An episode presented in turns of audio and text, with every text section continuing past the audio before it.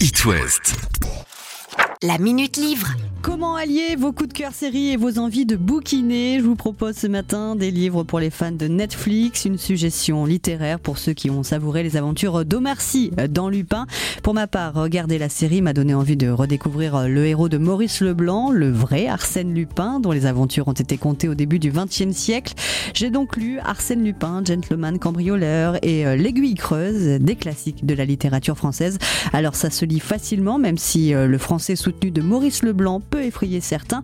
On retrouve les déguisements et subterfuges, le suspense et les dénouements surprises de la série de Netflix. C'est prenant et ça se dévore et je ne suis pas la seule à m'y être remise. hein. Les ventes des œuvres de Maurice Leblanc explosent depuis la série de Netflix et les maisons d'édition surfent sur le succès d'Assane car elles sont nombreuses à proposer des rééditions des aventures d'Arsène Lupin. Et vous aurez le choix parce que Maurice Leblanc a écrit plus d'une trentaine de nouvelles sur son célèbre gentleman cambrioleur. La Minute Livre. À retrouver en podcast sur itwest.com.